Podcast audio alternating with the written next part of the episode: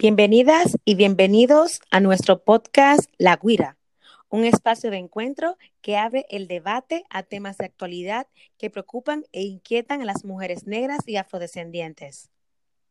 En este espacio de comunicación liderado por voces de mujeres afrocaribeñas, buscamos conectar para exponer y escuchar sobre realidades, experiencias y referentes.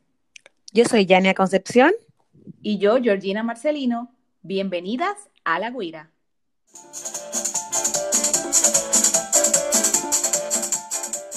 Este es nuestro episodio número 14. Como parte del especial La Guira Feminismos, conversamos con Ochi Curiel acerca del feminismo decolonial. No te puedes perder este tema.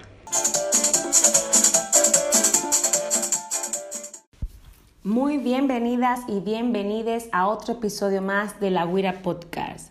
Seguimos, continuamos con la serie La Guira Feminismo. Este es el episodio número 14 con una invitada especial donde vamos a hablar sobre feminismo decolonial. Hoy le traemos a Ochi Curiel, una feminista activista dominicana que actualmente vive en Bogotá, Colombia. Para mí es un honor, Ochi, tenerte en este espacio y poder compartir tus saberes contigo y que nos puedas hablar de qué es el feminismo. Antes de empezar esta conversación, les voy a presentar a Ochi Curiel. Ochi Curiel es doctora en antropología social con maestría en la misma disciplina, especialista en educación superior, mención ciencias sociales, tiene una licenciatura en trabajo social Actualmente es docente investigadora de la Universidad Nacional de Bogotá, Colombia, y consultora independiente y activista del movimiento lésbico feminista, antirracista, del feminismo autónomo y del feminismo decolonial. Y también canta autora. Es miembro del Grupo Latinoamericano de Estudios, Formación y Acción Feminista, CLEFAS, y de la Tremenda Revoltosa, Patucada Feminista que tiene en Bogotá, Colombia. Para mí es un placer, Ochi, como te he dicho, de tenerte por aquí y poder conversar contigo.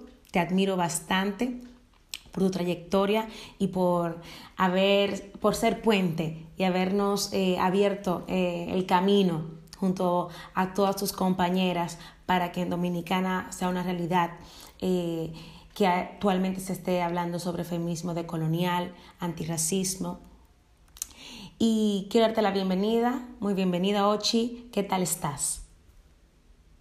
Hola, querida, muchas gracias por la invitación. Pues estamos más o menos en este mundo, en este momento. Yo creo que decir que está, que una está bien es muy difícil, aunque también una tiene una serie de privilegios de tiene un techo, tiene que comer, tiene afectos y ya eso en este momento es un privilegio. Así que dentro de todo estamos bien.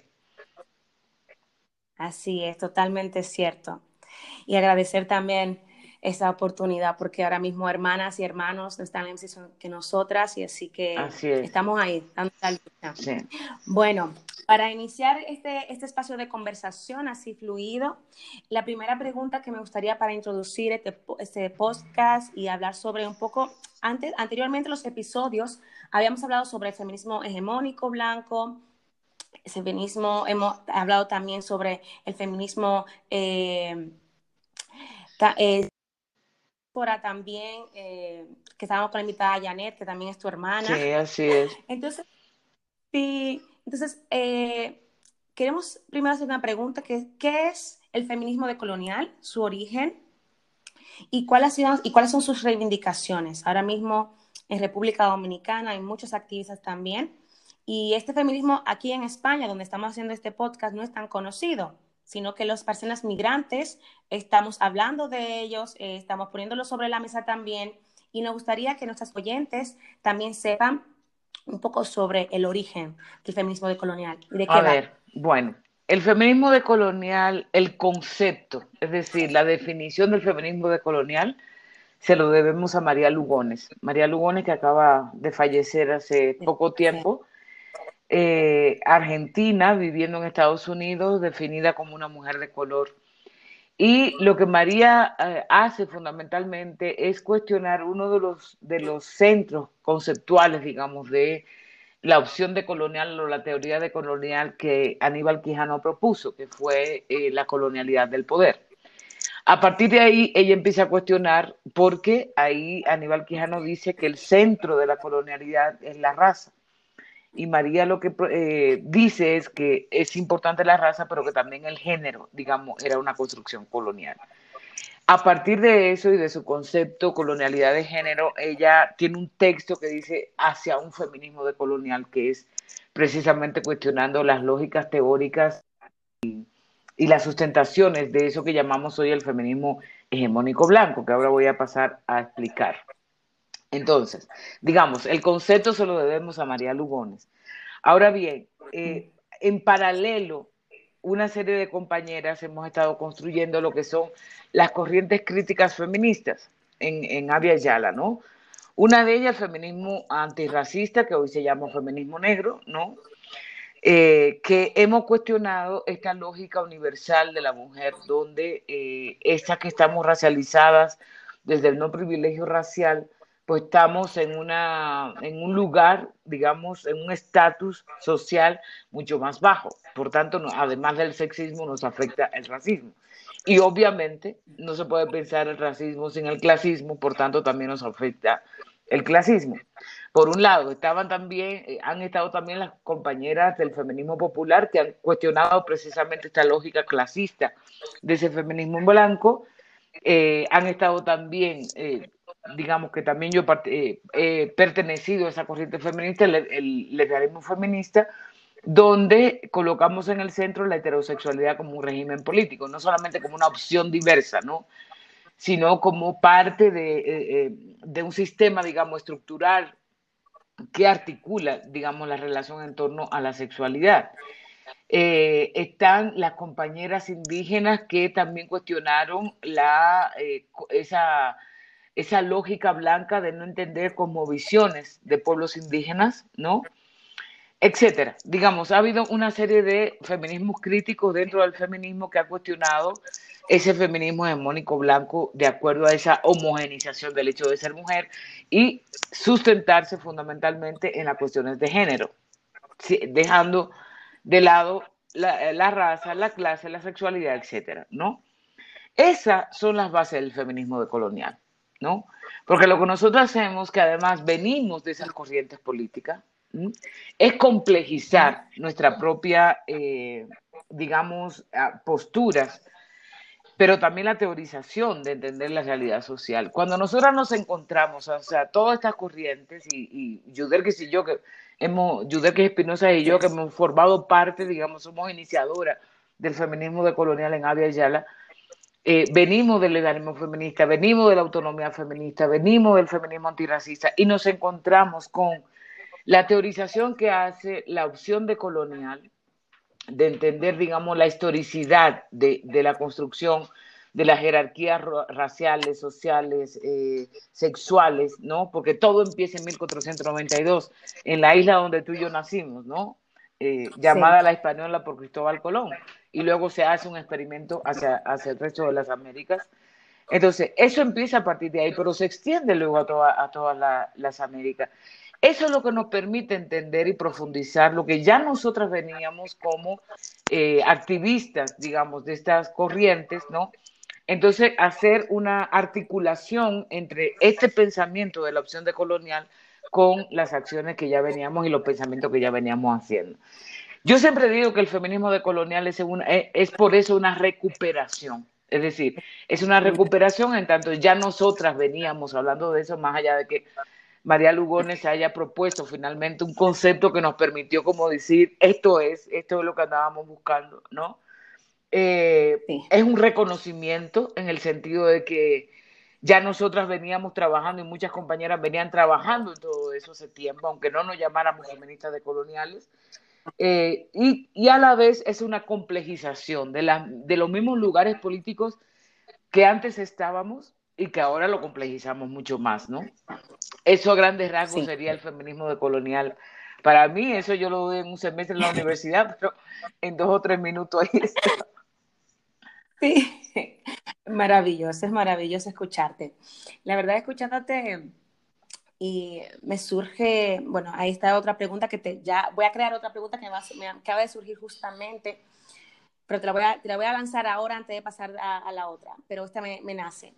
¿Cuál crees tú, una vez ya ves este, este, este proceso, sabiendo que ustedes ya vienen estudiando, trabajando sobre este, este movimiento también descolonial, y más ahora donde nos encontramos, ¿por qué crees o cuál sería como la resistencia del feminismo hegemónico, de entender estas otras realidades, otros feminismos. O sea, esa resistencia que tienen, porque aquí se ve mucho eh, cómo esa hegemonía eh, cierra. Entonces, ¿qué crees tú que es lo que le impide dar, entender estas otras realidades? Yo creo que lo que le impide es los privilegios que tienen. Es decir, el feminismo evidentemente ha sido una propuesta moderna. Y es moderna porque eh, surge, digamos, como propuesta. Eso no quiere decir que antes de que surgiera esta cosa que se llama las, las, las olas del feminismo, olas. no existieran eh, mujeres luchando, ¿no? Y sobre todo a partir de la esclavitud sabemos que hay ah, muchas mujeres, bueno, no sé si llamarle mujeres, pero hembras eh, indígenas y, y afros que ya digamos, luchaban antes de que apareciera el feminismo como una propuesta desde Europa, fundamentalmente. Por tanto, el feminismo, digamos, como concepto, como, como movimiento, surge en Europa, pero las luchas son mucho más antiguas, sobre todo las que tenemos en esta, en esta región de lo que es, de lo que es eso, ¿no? Entonces, eh, yo creo el problema es que obviamente ese feminismo que surge de Europa y que surge de, de Estados Unidos, tienen como base solamente entender la cuestión de género y todavía sigue pensando, más allá de que hay una revisión histórica de los conceptos de las teorías, de que no se puede estudiar relaciones de género sin considerar cuestiones de raza, cuestiones de clase, cuestiones de sexualidad, pero la mayoría sigue anclada ahí, en el género, ¿no? Y por más que digan la interseccionalidad, la diversidad, no sé qué, o sea, siguen ancladas en el género, ¿no? Y seguir anclada en el género supone seguir una, continuando, digamos, homogenizando una experiencia en las supuestas mujeres, ¿no? Que no existe, es un mito. Pensar que todas somos iguales, que nos, nos articula, digamos, una cuestión común. Entonces, cuando tú colocas el tema de la raza, por ejemplo, en ese feminismo, ellas saben que tienen que cuestionar su privilegio racial y todo lo que implica tener un privilegio racial, no solamente tener una piel de tal color, sino las acciones individuales, subjetivas que haces en torno a tu vida y en torno a el activismo. Y obviamente, diría mi madre, las clases no se suicidan, ¿no? Entonces, asumir eso tendría que ser que una tendría un, proyecto de transformación social que sabe que no puede hacerse feminismo sin antirracismo, ¿no? Pero muchas de ellas no quieren hacerlo porque sencillamente no les interesa, sencillamente porque eso cuestiona los propios privilegios que tienen y no lo quieren perder. Ese es el punto central, ¿no? Sí, totalmente, totalmente. No quieren perder los privilegios porque se dan cuenta de que tienen que reparar y hacer y soltar todo lo que... Exactamente. Bueno, eh, ¿cuál ha sido tu experiencia como feminista, de colonial y disidente sexual en, este, en todo este trayecto y también como, disidente, eh, como en este sistema heterosexista y colonial? O sea, ¿cuál ha sido como tu, tu fuerza y es lo que te ha motivado a continuar esta lucha en toda tu trayectoria feminista? lésbica y de colonial? Mira, yo tengo que decir que diferente a muchas compañeras lesbianas, eh, a mí no me ha ido tan mal. Es decir, yo salí, obviamente, eh, hay lo que se llama también el sexilio, ¿no? Que una sale de, sus países buscando otra, otras aventuras y tal vez inconscientemente también buscando otras experiencias donde el lesbianismo no fuera tan jodido como nuestro país, ¿no? Eh, pero eso, eso, eso no fue, digamos, la intención fundamental. Yo me declaré lesbiana desde muy joven. Eh, en un país como República Dominicana donde todavía eso es casi un pecado, ¿no? Eh, y yo creo que lo que me, me, favoreció ante eso fue el arte. Yo soy artista también, como tú decías, y, y, eso va abriendo una serie de puertas, ¿no? Eh, de una comunicación distinta emocionalmente con la gente. Yo cantaba hace mucho tiempo cuestiones lésbicas y no sé qué, y yo, yo creo que eso me abrió puertas. Y eso ayudó a abrir puertas a otras compañeras. Entonces, digamos, yo no he sentido como la violencia, porque primero siempre lo digo que soy lesbiana, no, tengo, no oculto eso en ningún lugar de, de mi espacio. Ahora, yo creo que obviamente al principio, como lesbiana feminista, uno entendía un poco que el régimen de la heterosexualidad es, es un asunto obligatorio, ¿no? Pero cuando me encuentro con la teoría de colonial y, la propuesta de colonial y vamos construyendo conjuntamente, porque eso fue también en el camino, ¿no? Yo me doy cuenta que este régimen político, eh, y, ahí tengo que agradecer, digamos, los aportes de María Lugones en torno al concepto de colonialidad de género, la, la, la heterosexualidad también es colonial, ¿no? Y hay una mm. cosa que a mí siempre me gusta poner como ejemplo, y son las leyes de Burgos de 1512 que hicieron los colonizadores. Se puede buscar en el Internet.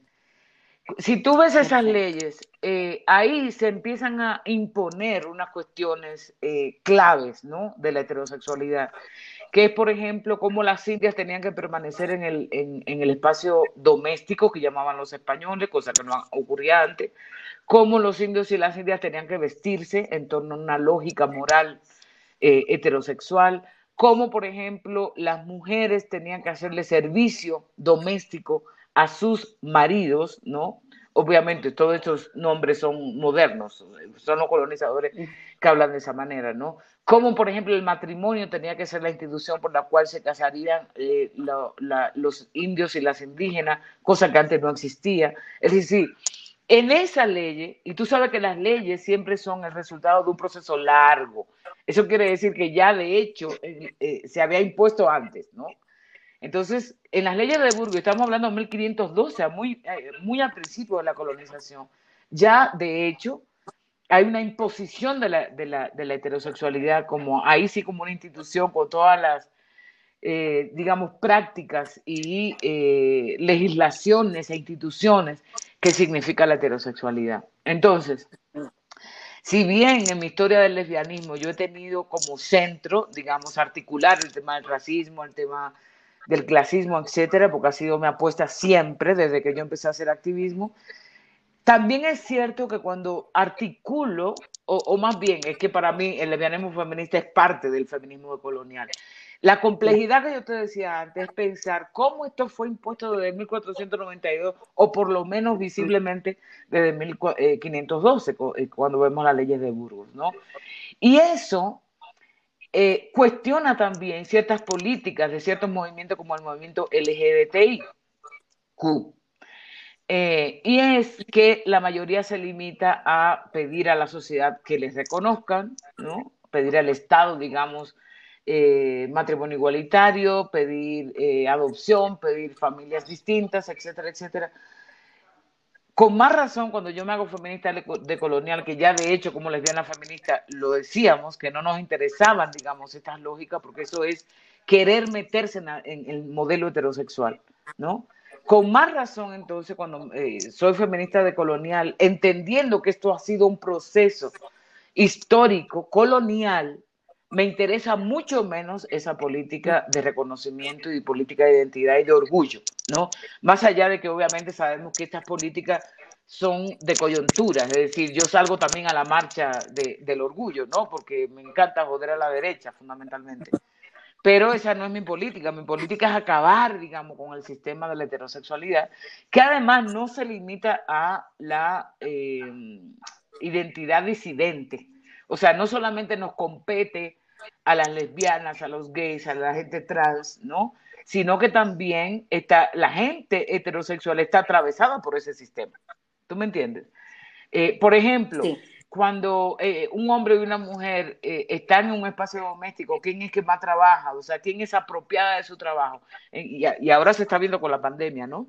Son fundamentalmente las mujeres. Eso es parte de la heterosexualidad. No es solamente si yo me acuesto o no me acuesto con alguien de mi mismo sexo. La heterosexualidad marca una serie de relaciones económicas, sociales, culturales, etcétera, en todo el sentido de la palabra. Por eso estamos diciendo que no se limita solamente a una sexualidad disidente, sino que es, una, es un sistema ¿no? que articula una serie de relaciones sociales. Entonces, eh, esa experiencia, digamos, en términos individuales, yo la verdad que lo he vivido bastante bien, eh, tengo que decir, ¿no? Y a la vez yo creo que el, hecho de, de poder profundizar la teorización de lo que significa en este contexto de Ayala la heterosexualidad me hace complejizar mucho más esa práctica política, ¿no? Al, principio, obviamente, el orgullo de ser lesbiana era lo fundamental para nosotras. Hoy eso es importante, no deja de ser importante,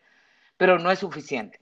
O sea, nosotros tenemos que profundizar seriamente en el tema de la migración, en el tema del racismo, en el tema de la, apropiación, digamos, de los trabajos, en el tema de la pandemia, cómo funciona la heterosexualidad, ¿no? Y te voy a poner un ejemplo, otro ejemplo que a mí me gusta mucho y es, por ejemplo, aquí en Colombia, ustedes saben que tenemos un conflicto armado de hace más de 50 años, ¿no? Y cuando tú ves, por ejemplo, en, esos lugares donde hay, la guerra, digamos, se expresa, porque no es lo mismo estar en Bogotá que estar en un lugar eh, donde sea de urbano, o sea, ni urbano o rural, donde la guerra está presente todo el tiempo, vemos cómo, por ejemplo, los paramilitares o la guerrilla o, o el mismo ejército, ¿no? Utiliza los cuerpos de las mujeres, los viola, ellas son las que le hacen en general el servicio doméstico, sea la comida, sea lavarle la ropa, etcétera, etcétera. Eh, muchas de ellas son asesinadas. Eso es parte de la heterosexualidad. Y ahí podemos ver la articulación entre militarismo, guerra y la heterosexualidad. Y no, es, no solamente estamos hablando de si se acuestan o no se acuestan, ¿no? Estamos hablando de unos cuerpos y unas vidas que son apropiadas por el hecho de ser mujeres, pero mujeres negras, indígenas, empobrecidas. ¿No? O sea, no es lo mismo estar hablando de solo mujeres, ¿no? Sino que hay una condición, digamos, de subalternización ahí que está aprovechando por, por los militares. Entonces, eso es un ejemplo de cómo funciona la heterosexualidad más allá de si me acuesto o no me acuesto y si me gusta o no me gusta una persona del mismo sexo. Entonces, eh, esa es la complejidad, digamos, que desde el feminismo decolonial yo estamos haciendo en relación a la heterosexualidad como régimen político. Me encanta porque ahora me, te escucho y ahora estoy entendiendo a más profundidad el sistema heterosexista y el heteropatriarcado, o sea, no solamente desde la parte de, del hecho de que yo me acueste, desde la parte de la sexualidad, sino que es mucho más que eso. Hay una raíz. Y, y, para mí es sorprendente porque estas informaciones eh, es como yo en Dominicana fue aprendí sobre el feminismo, comencé a trabajar sobre género, sobre violencia machista, eh, de la escuelita occidental, porque era como esa información que me llegaba en Santiago, porque yo, yo me, me, preparé en Santiago. Y, y, ahora cuando llegué aquí y sentirme inmigrante, sentirme negra, fue como el boom de esto no está bien, o sea, no solamente me cruza el hecho de ser eh, mujer, hay otros factores, hay otras razones que me, que me cruzan. Y como vamos a desconstruir y a descolonizar ahí el pensamiento y el sentir y también el deseo. Así es. El deseo también es político. No es que, no es que digamos, ser disidente sexual, eh, ahora vamos a rechazar por ser feminista de colonial el tema del deseo. Por supuesto, o sea, el deseo ha sido, eh, y nos lo dicen desde niñas, desde que nacemos, ¿no? Eh, que nosotros tenemos que desear casi naturalmente al, sexo opuesto. Y eso se encarga la televisión, se encarga las novelas, se encarga las películas, se encarga todo, todo, todo, todo. Heterosexualizado en ese sentido, ¿no? Por tanto, yo creo que cuando dirigimos el deseo hacia, hacia el mismo sexo, por supuesto que estamos cuestionando la lógica de la heterosexualidad, porque ahí ese es otro centro, digamos, importantísimo de la heterosexualidad. Entonces yo sí creo eh, que tenemos que seguir diciendo esas famosas consignas de hace muchos años, como yo soy lesbiana porque me da la gana, me siento orgullosa de ser lesbiana, o sea, tenemos que seguirlo diciendo, y más ahora con este boom de la, de la derecha, de la ultraderecha, de las iglesias, ¿no? Donde otra vez como que estamos volviendo para atrás en el mundo, aunque yo creo que es también, no sé, quiero pensar también que es un indicador de que estamos avanzando y colocando, digamos, cuestiones centrales y por eso reaccionan de esa manera tan, tan jodida, ¿no? Pero por supuesto que el deseo es, es importantísimo, importantísimo. O sea, uno, además, es, es, lo más inmediato en términos de la subjetividad que tenemos para poder entender la heterosexualidad. ¿Por qué yo, por qué una mujer siempre ha deseado un hombre? ¿Por qué un hombre ha deseado? Esa es la, la pregunta más básica que nos podríamos hacer y que permite, digamos, las respuestas de naturalizar eso que es eh, el sistema de la heterosexualidad, ¿no? Claro. Sí, sí, partiendo desde ahí. Ahora que ya casi estamos terminando, pero hay una pregunta que, que ya quiero, otra pregunta que va a ser así espontánea porque es que tengo que aprovecharte. Como dominicana y sabiendo todos los años que tienes por lo que has ido contando, ¿has visto en este momento vital donde estás eh, ¿crees que República Dominicana se están moviendo los cimientos en, cuanto al tema del feminismo, de colonial y el tema de la disidencia sexual en Dominicana? O sea, ¿crees que está viendo un avance o cómo lo estás viendo desde ahora? Porque tú tienes, o sea, tú, Yudex, o sea, ustedes son una la vieja escuela, o sea, ustedes empezaron metiendo mano ahí al buen dominicano y, o sea, yo voy a Dominicana, primero ver también la revolución del pelo afro, cuando antes yo hace seis años era como todo pelo liso, también viendo ahora cómo las reivindicaciones están saliendo a la calle y cómo se está hablando también en las redes sociales. ¿Qué te hace sentir esto y, cómo lo ves? Mira, yo estoy muy contenta porque eh, en nuestra época fue muy difícil, aunque también muy divertido, ¿no? Eh, estamos hablando 30 años atrás, 30, y pico años atrás, y, y evidentemente Yudelki y yo fuimos pioneras, y no solamente Yudelki y yo, estaba desde el arte, Xiomara Fortuna, Marily Gallardo, es decir, una serie de compañeras y compañeros que también han, han sido, y fíjate que yo creo que, que, las artistas y los artistas ahí fuimos claves, ¿no? Yo estoy escribiendo sobre eso porque creo que el arte Dominicana abre unas posibilidades maravillosas. Además, somos muy creativos y creativas en ese sentido, ¿no? Eh, yo creo, mira, varias cosas. Primero, que, que, evidentemente, cuando íbamos a ver una marcha del orgullo en Dominicana, más allá de que yo no esté de acuerdo con los contenidos, ¿no? Pero eso es una revolución en, en esa media isla, ¿no?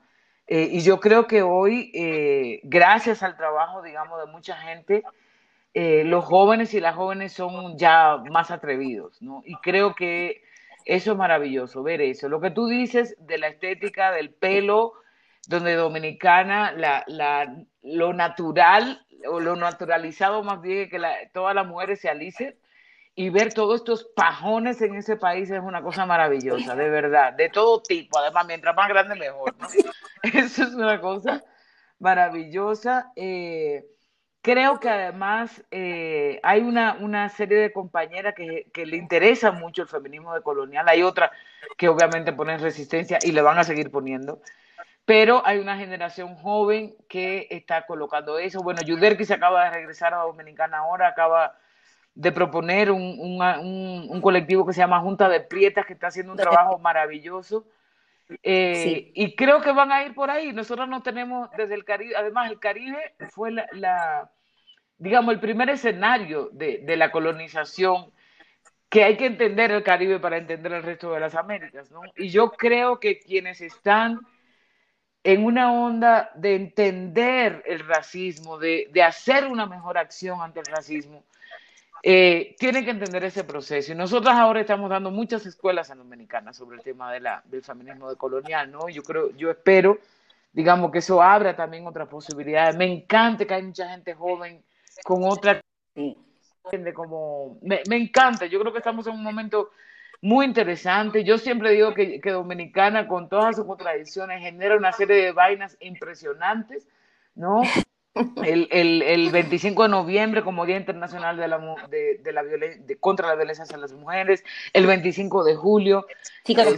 Sí, Día de las Mujeres Afro, o sea, somos ahí como una especie de paradoja, ¿no? Tú, tú ves por un lado que es una vaina terrible, porque allá el racismo es una cosa terrible, terrible, el antihaitianismo es una cosa horrible, ¿no? Horrible. Y al mismo tiempo tú ves toda esa resistencia que están haciendo, porque eso es el Caribe, o sea, no, el Caribe fue el, el, escenario de la esclavitud, el escenario de la colonización el primero, sin embargo allá tuvimos una revolución haitiana, ¿no?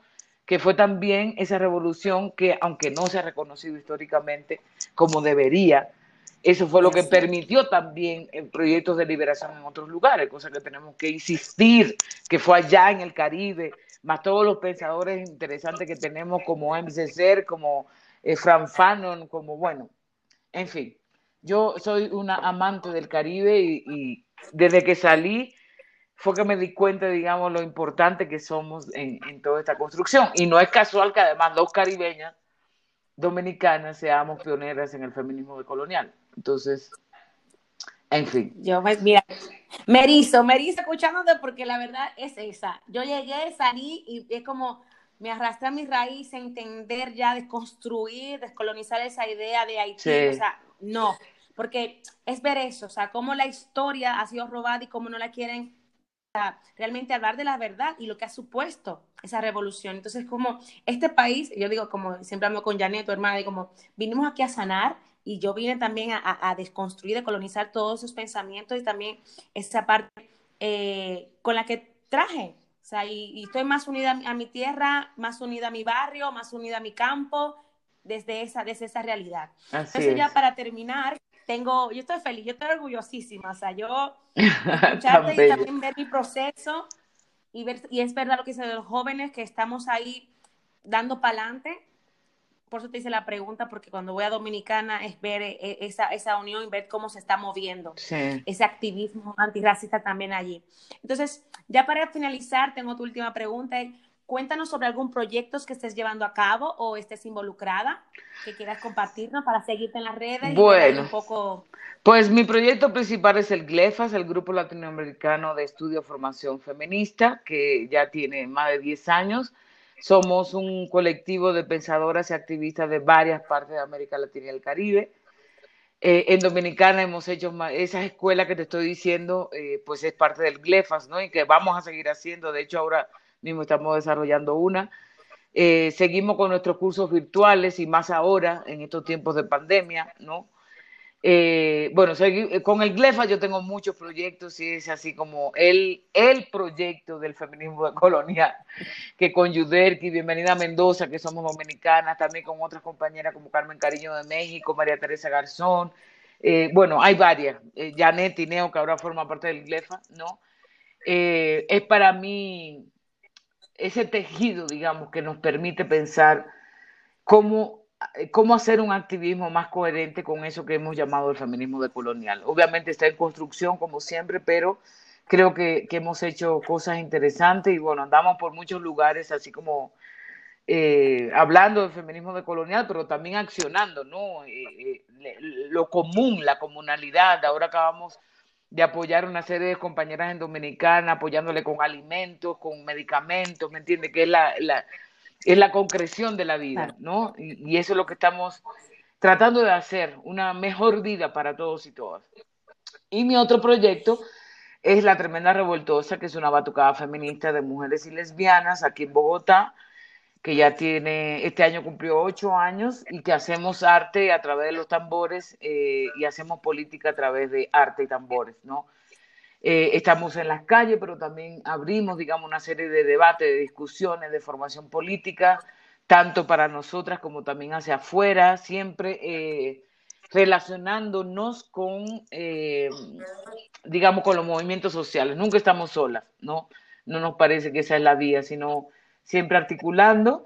Ahora estamos en un momento muy difícil porque imagínate, ya no se puede salir a las calles hasta que no aparezca la vacuna, pero nosotras seguimos haciendo a través de, las redes sociales por pues, muchas acciones. Tenemos un espacio muy bonito que se llama Diálogo con él, que es dialogando, digamos, con otras compañeras, compañeros de, otros lugares sobre temas que nos interesan muchísimo. Entonces, esos son mis dos proyectos fundamentales, ¿no? Eh, siempre tengo un pie en Dominicana, es imposible no tenerlo, y, estos proyectos del LEFA me permiten siempre estar allá porque no, no quiero romper ese vínculo, ese... Además yo creo que en algún momento voy a volver. Entonces prefiero abonar desde aquí antes de que me consideren una extranjera. No. ese trenzado, sí, es como, tengo un pie aquí, es muy fácil, esto siempre, tengo un pie aquí y el otro allá, pero siempre conectada. Exactamente. Siempre conectada porque la tierra nos llama. Así es. El ese Caribe nos llama. Y, y, no podemos hacer, pues, agradecerte eh, por el tiempo, por tus palabras, por tu, también la motivación, porque esto también nos abre esta puerta a los jóvenes y a las jóvenes que estamos eh, en este camino feminista, antirracista y entenderlo desde, desde nuestra, también nuestra experiencia y, aprender de ustedes que ya tienen este camino. Gracias nuevamente por el espacio, espero que lo hayas disfrutado así como yo. Pues muchas gracias a ti, Jania. Yo creo que están haciendo un trabajo muy interesante ahora ustedes, las jóvenes que están apegadas a toda esa cosa de los postcards. Ya yo paciencia no tengo para eso, pero que ustedes lo puedan hacer y que tengan ánimo, me parece genial porque son esas nuevas formas eh, de conectarnos, ¿no? Y más ahora en este momento. Eh, gracias por estar interesada en estos temas. Yo creo que ahí vamos construyendo colectivamente y ojalá que pronto nos veamos para darnos el abrazo de cerca. Ahora sí. Así es, muchas gracias y a las oyentes, gracias por acompañarnos en este nuevo episodio, eh, la, la Cuira Feminismo, Feminismo de Colonial con Ochi Curiel. Nos vemos en la próxima. Muchas gracias.